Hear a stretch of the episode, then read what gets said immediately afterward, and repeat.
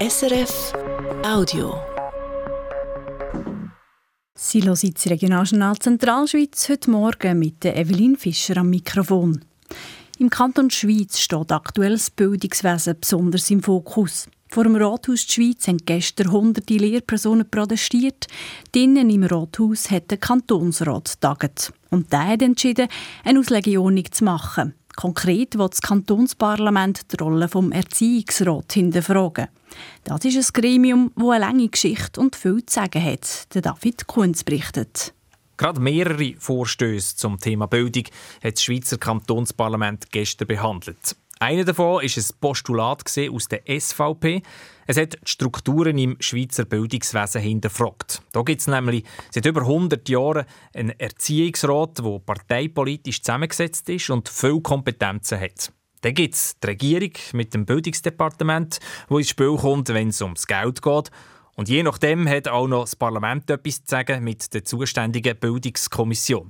Das sei kompliziert, hat sein Postulat geheissen. Die Bildungskommission die sei fast nur symbolisch. Es brauche eine Auslegeordnung. Vielleicht könnte man den Erziehungsrat sogar ganz abschaffen, wie das andere Kantone schon gemacht haben.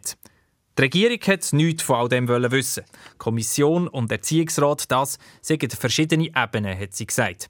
Wenn die Parteien mehr Informationen wollen, dann können sie ja ihre Vertreter im Erziehungsrat direkt fragen.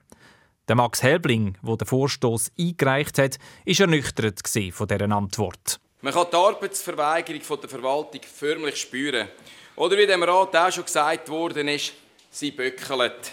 Er verzichtet darum gerade ganz darauf, dass das Postulat erheblich erklärt werde, hat er gesagt. Er müsse wahrscheinlich mit anderem Geschütz auffahren. Aber in der Debatte im Parlament hat das Thema dann plötzlich eine eigene Dynamik bekommen.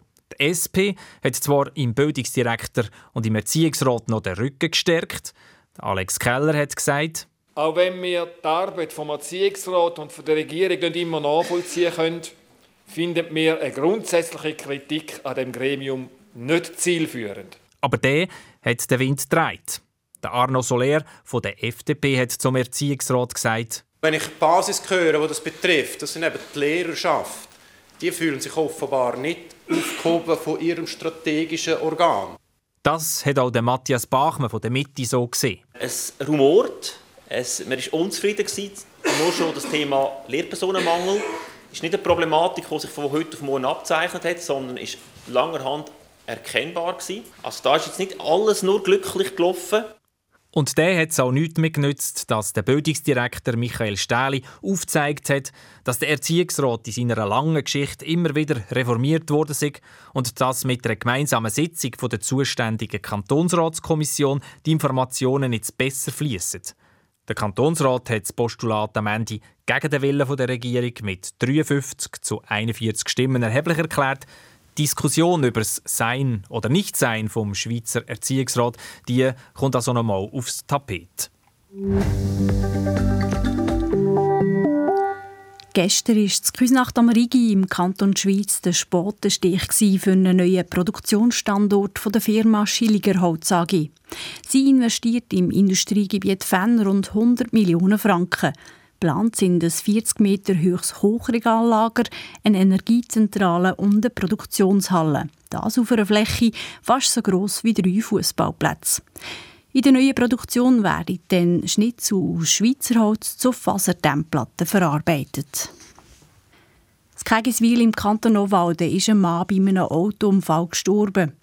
Der 73-Jährige ist gestern Abend kurz nach der halben sechs auf der Kernzenstrasse abgefahren. In einer Kurve ist der Rentner der von der Strasse abgekommen, durch einen Wildzaun durch und auf der Autostrasse A8 gelandet.